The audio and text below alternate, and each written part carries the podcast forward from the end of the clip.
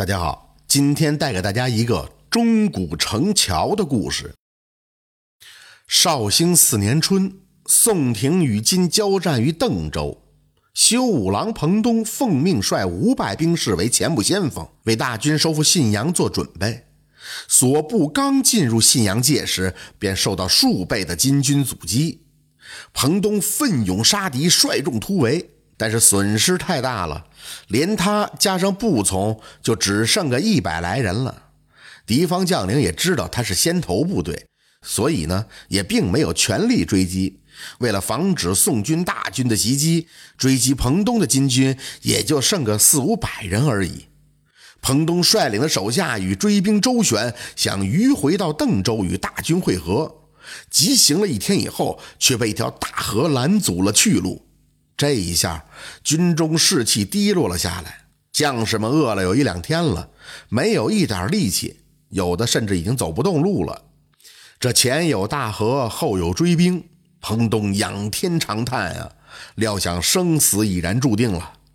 当时天色渐晚，正当他无计可施的时候，突然听见手下的军士大喊：“金军来矣！”彭东一看，果然见不远处有十来个人打着火把，相互招呼而来。彭东见了，对左右说：“不是敌军，不可自乱阵脚。”果然，等这些人走近的时候，才看出来都是些百姓，有那么四五十人，穿着宋人的衣服，抬锅背柴，手里提着的都是些山中的野兽。其中一个白衣人面见彭东，拜道。我等本为大宋子民，虽然身陷于此，但我们是汉人的血肉，绝不伺候异族。今天将军到了，也没有酒菜犒劳各位，只有这些山中瘦肉勉强可吃，还希望将军千万不要嫌弃呀。彭东见他说的情真意切，很受感动，对白人说自己战事不利，这些肉食实在是受之有愧呀。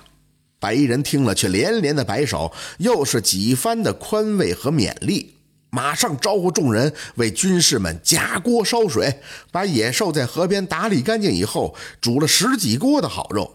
彭东令军士们卸甲，尽情享用美食，吃饱了再与敌人周旋，真是军民亲如一家，其乐融融。军士们也似乎忘记了目前的困境，士气一下就高涨了起来。饱餐一顿以后，彭东对白衣人说道：“现在后边有追兵，恐怕马上就要到了。我们当兵的为国献身，死而无憾，却实在舍不得金人伤我百姓啊！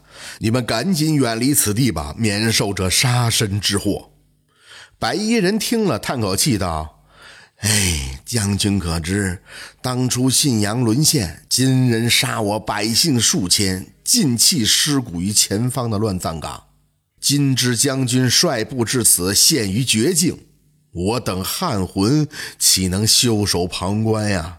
那乱葬岗中的数千具遗骨，知道此事以后，纷纷破土而出，有的摄取山中野兽，有的拾取树枝干柴，就是那煮肉的锅，也是用一百多个人的头骨磨成。